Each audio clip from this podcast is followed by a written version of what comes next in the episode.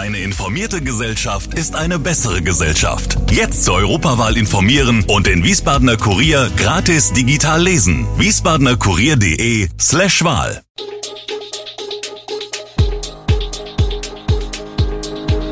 Gude, unser morgendliches News Update.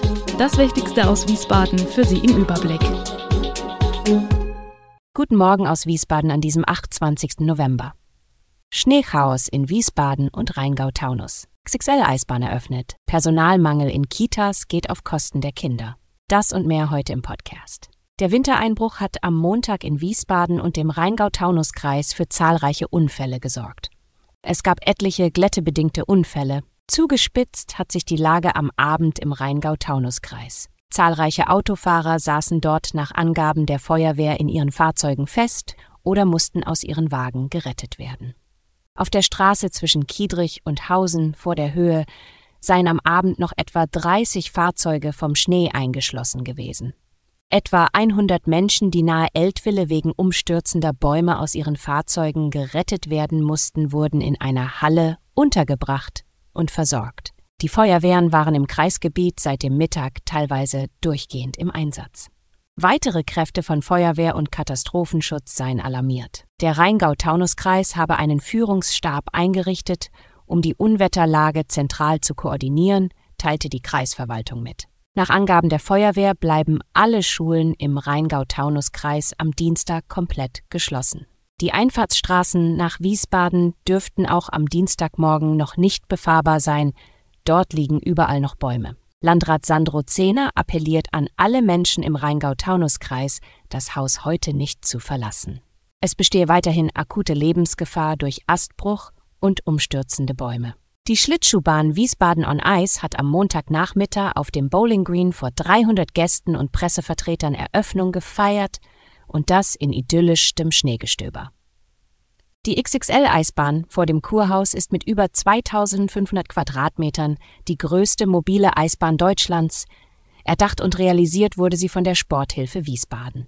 Der Großteil der Gesamtkosten von 1023,200 Euro wird durch Eintrittsgelder, Werbung und Sponsoren gedeckt. Von der Stadt gibt es einen Zuschuss von 197.000 Euro. Dieser belastet nicht den städtischen Haushalt, da er größtenteils aus dem Vertrag mit der Wiesbadener Spielbank stammt, dessen Gelder ausschließlich für ein sportliches Großereignis eingesetzt werden dürfen. Tausende Kinder Schlittschuhbahn bis zum 14. Januar gratis nutzen werden, denn unter der Woche ist der Eintritt morgens für Wiesbadener Kitagruppen und Schulklassen bis zur 10. Klasse nach Voranmeldung frei. In den Weihnachtsferien fahren alle Kinder bis zwölf Jahre kostenlos. In vielen Kitas herrscht Personalmangel. Eingeschränkte Öffnungszeiten sind deshalb fast schon die Regel. Welche Folgen der Kita-Notstand außerdem hat, zeigt eine Datenrecherche.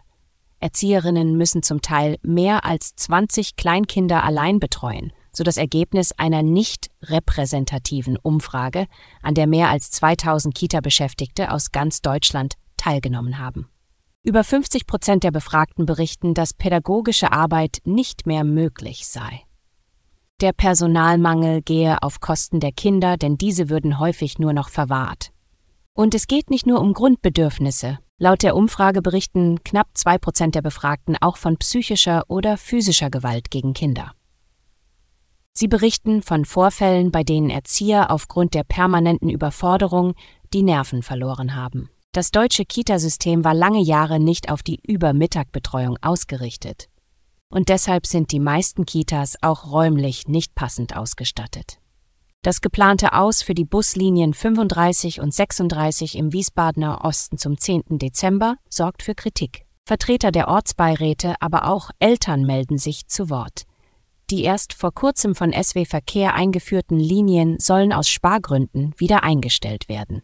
Die Linie 35 fährt von Nauroth über Auringen, Medenbach, Breckenheim, Wallau, Nordenstadt, Delkenheim und Kostheim nach Kastel. Die Linie 36 von Nauroth über Hessloch, Kloppenheim und Ickstadt nach Nordenstadt. Dass die Linie 35 kurzfristig gestoppt werden soll, sei ein Desaster für viele Eltern und Kinder, die die Kellerskopfschule in Nauroth besuchen, heißt es in einem von Eltern unterzeichneten Schreiben. Bereits am Wochenende wurde eine Online-Petition unter dem Motto Lass die 35 weiterfahren ins Leben gerufen. Deren Initiator Daniel Kempte schreibt, die Linie 35 sei die Verbindung, mit der es aus einem eher abgelegeneren Vorort am simpelsten ist, etwa nach Mainz oder Frankfurt zu kommen. Am Montagnachmittag hatten bereits knapp 340 Menschen die Petition unterzeichnet. Nach den schweren Ausschreitungen beim Bundesligaspiel zwischen Eintracht Frankfurt und VfB Stuttgart beginnt die Aufarbeitung der Vorfälle. Am Montag haben die Frankfurter Polizei und Staatsanwaltschaft sich in einer Pressekonferenz geäußert. Polizeipräsident Stefan Müller sprach von erschütternden Bildern. Auslöser der Krawalle seien zwei Notrufe gewesen, wonach sich eine körperliche Auseinandersetzung zwischen Ordnungspersonal und Fans ereignete. Die Fans hatten die Ticketkontrollen umgehen wollen. Erst auf die Notrufe hin seien die Kräfte angerückt und sogleich massiv attackiert worden. Die Einsatzkräfte seien Gittern, Flaschen und Pyro getroffen worden. Erst nach einer halben Stunde hätten die Einsatzkräfte sich hinter einen Sektorenzaun zurückziehen können und die angreifenden Fans sich zurück ins Stadion begeben. Die Polizei spricht von 57 verletzten Beamten und 59 verletzten Ordnern. Die Fanhilfe spricht von 70 Verletzten, davon sieben Schwerverletzten. Unter den von der islamistischen Hamas im Gazastreifen freigelassenen Geiseln sind zwei deutsche Teenager. Das teilte Außenministerin Annalena Baerbock Grüne am Montagabend auf der Plattform X mit. Damit erhöht sich die Zahl der freigelassenen Geiseln mit deutschem Pass auf zehn. Bei ihrem Terrorangriff am 7. Oktober hatte die Hamas insgesamt etwa 240 Menschen in den Gazastreifen verschleppt, darunter rund 20 Menschen, die auch die deutsche Staatsbürgerschaft haben. Israel hat laut Medienberichten eine weitere Liste von im Gazastreifen festgehaltenen Geiseln für eine kommende Freilassung erhalten. Die darin aufgeführten Menschen dürften heute freikommen, berichtete die Times of Israel unter Berufung auf das Büro von Premierminister Benjamin Netanyahu. Wie viele Geiseln freikommen könnten, ging laut der Zeitung nicht aus der Ankündigung hervor. Alle weiteren Hintergründe und aktuelle Nachrichten lesen Sie auf www.wiesbadener-kurier.de.